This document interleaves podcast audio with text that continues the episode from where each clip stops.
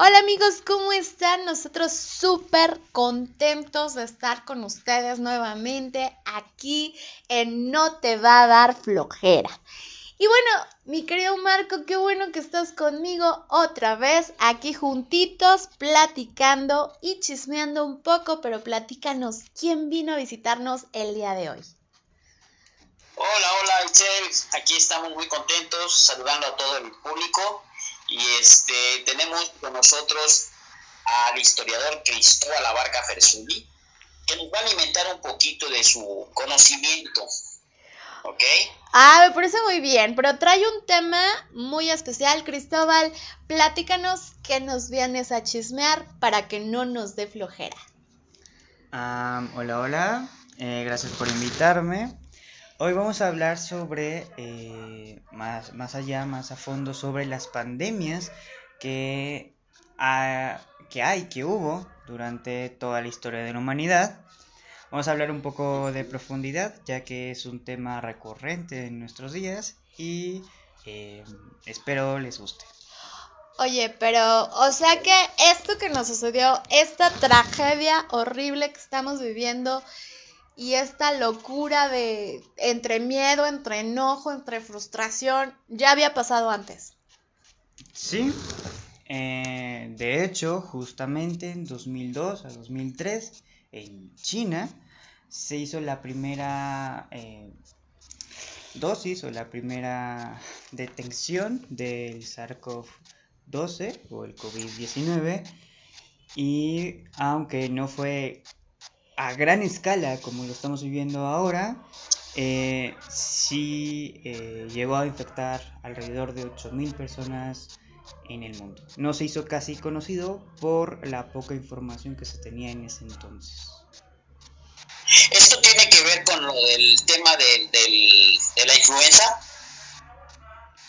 No, una cosa es una bacteria, otra cosa es un virus. O sea que la influencia es una bacteria, pero ¿qué diferencia tiene? O sea, porque la neta aquí, pues yo no soy muy, muy ducha caperucha, y entonces, ¿qué diferencia hay entre, porque sí he escuchado mucho, ay, no, es que no puedes tomar esto porque es una bacteria, y no puedes tomar esto porque eh, es un virus, y entonces, finalmente nos enfermamos y son bichos, ¿no? ¿O cómo?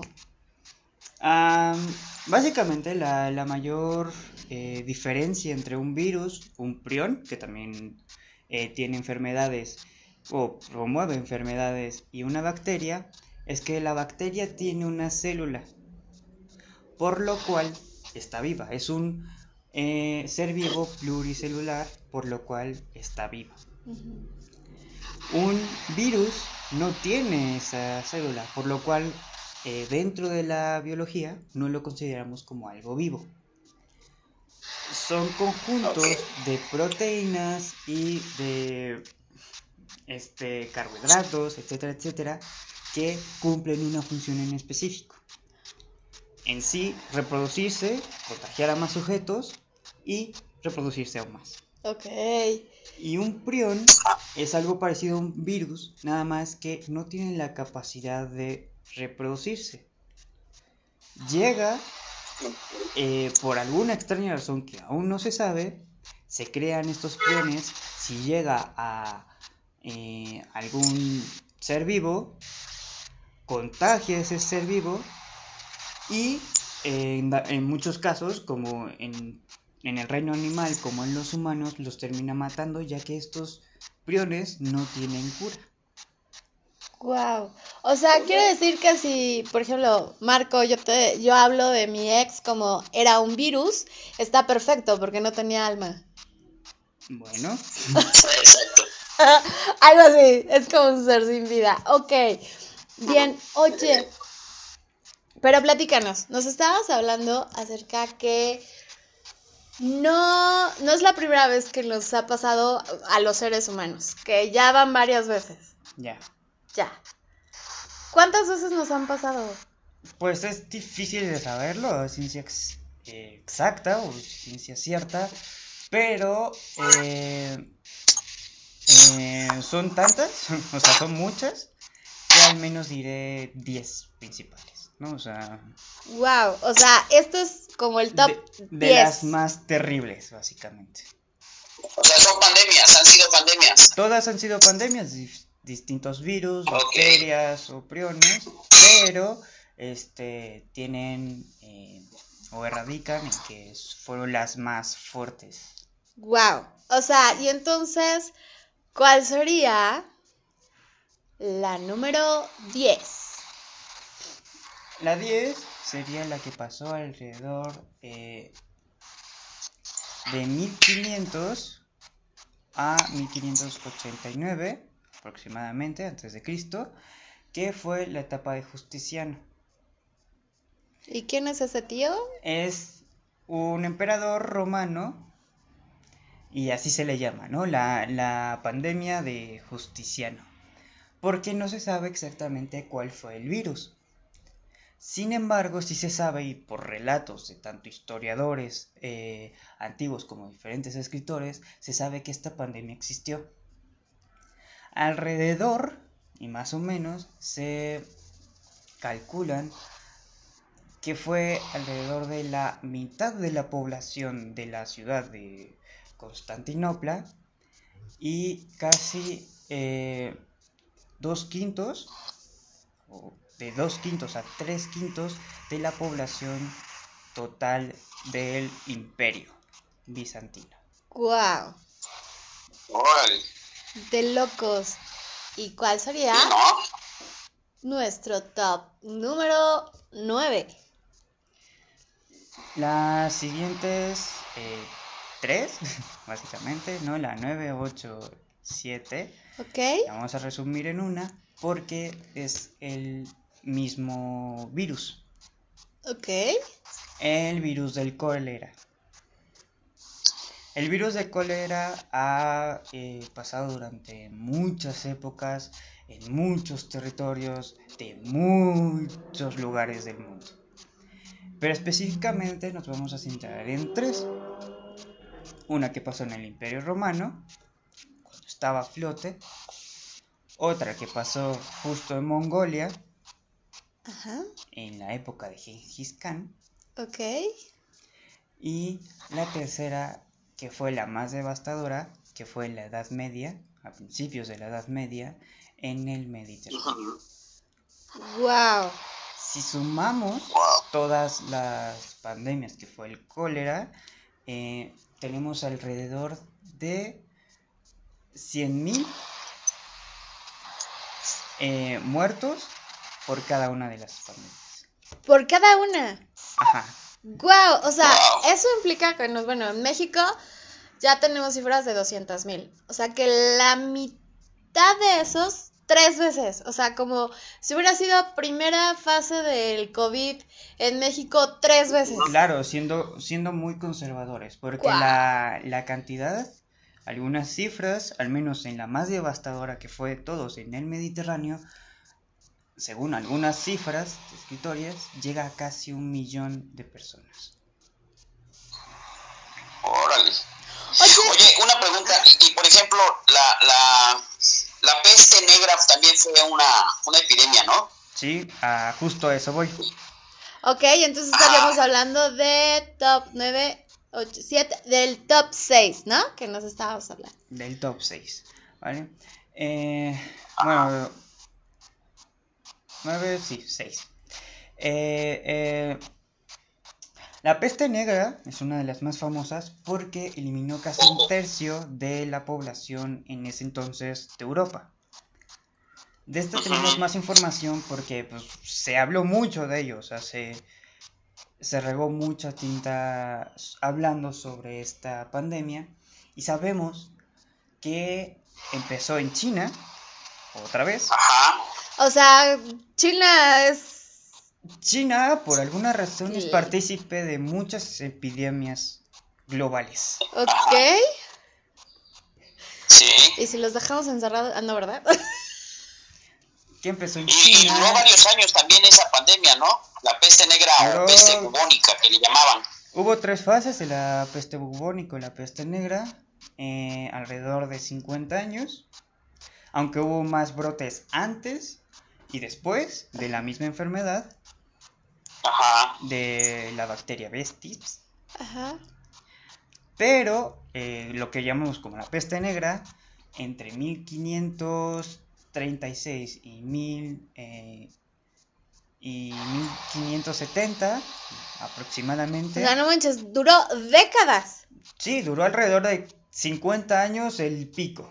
No juegues y yo lloro por año y medio, por favor, no. Sí, sí, se dice que dura mucho tiempo estas cosas. Sí, No. o sea, eh, las varias fases, o sea, las tres fases de esa en 50 años Ajá. fueron las más devastadoras y cada una alrededor duró 5 años. Durante 50 años, o sea, O sea, se engloba. ok. Esa es la etapa en donde la llamamos la peste negra, aunque hubo este antes y después. Aquí es donde los médicos se disfrazaban así como de tipo cuervos. Ajá, exacto. Ah, se disfrazaban de cuervos porque se pensaba que era eh, la razón por, por olores, o sea, tenían esa forma de cuervo y ahí metían eh, flores o plantas aromáticas porque se creía que al inhalar las eh, piel podrida de la de las personas que sufrían esta enfermedad este se contagiaba. Oh. se contagiaba por vía respiratoria, Ah, aunque no. Oye, pero esa peste negra solo fue en Asia y en Europa, ¿no? Eh, O en todo el mundo. Hay vestigios de que los egipcios tuvieron peste negra, Oh. de que en Europa fue lo más fuerte Ajá. Y en Asia. Ok. Pero hubo vestigios en zonas eslavas, como en vikingos, Ajá. y también, Islandia, en Finlandia. claro, todo vikingos, islandeses, neerlandeses, etcétera, Sí. etcétera, etcétera. Y también hubo vestigios en, en Egipto. Cuando los españoles, Wow. ajá, una de las Oye, yo tengo un dato, yo tengo un dato interesante con- donde dice que, que, este, que hubo que hubo entre 50 y 200 millones de muertes. Eh, ese es en total, Ajá. o se engloba aproximadamente en total de todas las veces que contagió a alguien. ok. Sumando todas, no solo la época, sino sumando todas las ¿Épocas? épocas o brotes de Ajá. aquella enfermedad, incluyendo de aquí a América, porque aquí también hubo peste negra. Este, sí son alrededor de 200 millones de muertes. Sí, sí, sí. Wow. Ah, justo después de la llegada de, de los españoles aquí en México y estando conquistados, este, una estrategia fue tirar eh, ratas al centro de Tenochtitlan Ajá. para, este, o la ciudad de Tenochtitlan para que contagiase a las personas. ¡Oh! ¡No juegues! O sea, literal, lo- los. ¡Oh! oh, ¡Qué locos! Están bien locos, ¿no? Los españoles. Sí, de hecho es una de las estrategias que utilizó Genghis Khan en su época y gracias a ese sujeto Ajá. la peste negra se propagó por todo el mundo. Ok. Empezó en China con algunos brotes Ajá. así espontáneos, luego en Mongolia que fue lo más eh, fuerte en aquella época Ajá.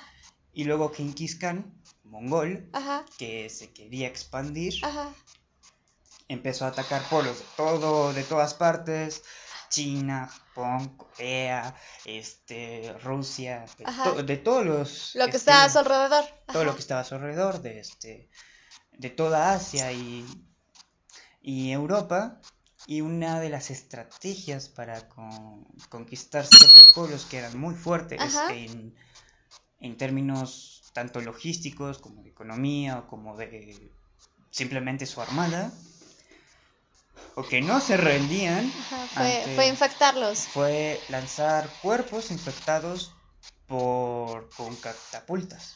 Qué loco. O sea, eso sí, tener como mente muy. Muy. Muy oscura. Muy, muy de virus, sin alma. Sí, muchos de los mongoles que iban a pelear Ajá. eh, en el camino o ya venían infectados de peste negra y morían por aquella enfermedad. Ujú.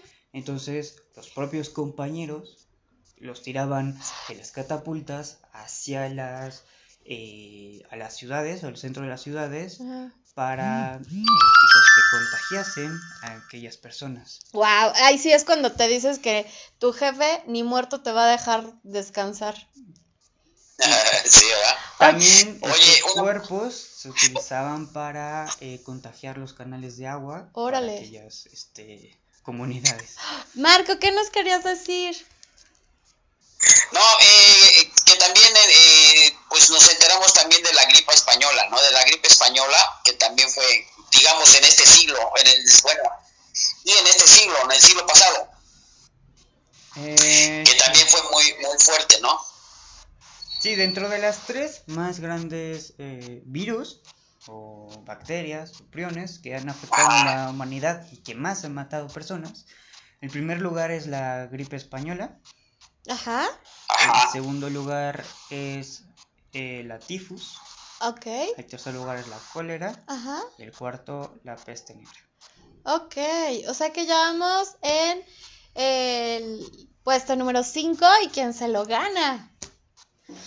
Eh, se gana otra vez con la cólera, solo que con otro brote, Ok, sumado a otra enfermedad. ok, ¿a cuál? Eh, tanto durante las guerras eh, de independencia, de, bueno, no de independencia, sino la guerra civil estadounidense, Ajá, eh, el tifus era una, este, una enfermedad recurrente. ok. ¿El tifus era la tifoidea?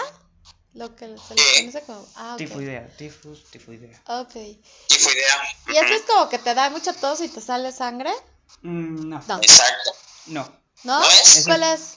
Esa es como la, como lo que se llama la cólera sangrante, Ok. que es eh, tifus, cólera y la otra, la sangrante, son familia o están correlacionadas, pero son diferentes. Ok. Y entonces, esta, ¿cuáles eran sus síntomas? Eh, en la que la tifus y Ajá. la cólera, que están muy correlacionadas Ajá. en muchos conflictos o Ajá. en muchas situaciones, Ajá. eh, por ejemplo, las tifus le salía urticaria ardiente. Oh. Si alguien ha tenido urticaria sabe que es molesto porque te da mucha comezón. En este caso no solo daba comezón, sino también te ardía. Oh. Este Oh. se te secaba la lengua, Ajá. los ojos llorosos, eh, este bultos atrás de, la- de las orejas, que, son- que eran como barros de pus, pero específicamente atrás de las orejas. Y la cólera, eh, algo parecido, con los mismos síntomas que la tifus, nada más que eh, como la peste bubónica, te salían eh, pequeñas bubonas. En ¿Llagas? o llagas Ajá. en la, en la piel, pero de un poco más pequeñas. Ok. Bueno, ese es el puesto número 5. Y en el puesto número 4, ¿a quién tenemos? Oye, bueno, oye, yo quería, quería comentar algo. Que también, por ejemplo, el VIH es una enfermedad de, de- de- virus, ¿no? Ajá, es la, Y, y es una justo la de las enfermedades que también, aparte de la peste bubónica, ha durado casi 50 años. Pues la, el VIH es como una de las Ajá, es de la epidemias década de los más, 70. más grandes actualmente del tiempo moderno. De hecho, es la más grande del tiempo moderno, porque ha matado alrededor de 200 mil millones de personas. Wow. Imagínate, sí. Pero la diferencia es que como es muy, muy silenciosa, ¿no? Como que no se... Ándale. Como que la gente la esconde mucho, ¿no? Y como no se ve, no es, no es como que se vea tanto, la gente puede pasar inadvertida durante muchos años. No, no es que se esconda, bueno, es que en sí eh, la VI- VIH es este, no es tan fácil de contagiar. No es como eh, otras enfermedades como el SARS-CoV. No es viral. Ajá, no es viral, no, no, no es Tiene aéreo. que ser contagio sexual. Ajá, exacto, con, con cualquier ¿no? líquido del cuerpo se puede contagiar, pero eh, no es eh, aérea o no te puedes contagiar así porque Por sí. contacto, ¿no? Exacto. O sea, por ejemplo, eh, si hay un viritos, ¿no? Un virus del VIH, ¿no? Ajá. Ahí volando. Ajá. Y de repente te cae, digamos, en tu ropa. Y por alguna No extraña razón, este, vuela de nuevo y entra en tu nariz, no pasa nada. Porque muere, ¿no? Yo lo que sé es que el, el VIH, de lo que es, eh, porque ha sido tan complicado encontrarle una vacuna o encontrar un tratamiento para el VIH que evite que te contagies de VIH, eso es exactamente que en el momento que, que sale del organismo o que sale de la sangre, en automático se muere. Y entonces eso no les permite como a los científicos hacer como las pruebas necesarias para, pues como para matarla o matar el virus eh, dentro. ¿no? Pues no solo eso, Exacto. este, también tiene que ver porque es un eh, virus muy mutable. Ok, Entonces, perfecto. la medicina que se hizo hace 10 años Ajá. actualmente no funciona. Ok, ay, hay muchas cosas. Yo creo que, Chris, vamos a tener que hacer como dos podcasts porque hay mucha información. Tú la sabes, sabes muchas cosas, pero estamos, eh, pues ya sobre tiempo. ¿Nos podrías decir, la, o sea, no, nombrar las otras eh, pandemias que han existido y el siguiente programa podríamos, eh, pues, explicarlas un poquito más a detalle? Está el ébola, que inició en África. Ah, yo me acuerdo que una colitis. Ujú. Eh, y eh, obviamente la última gripe española. Ok, perfecto.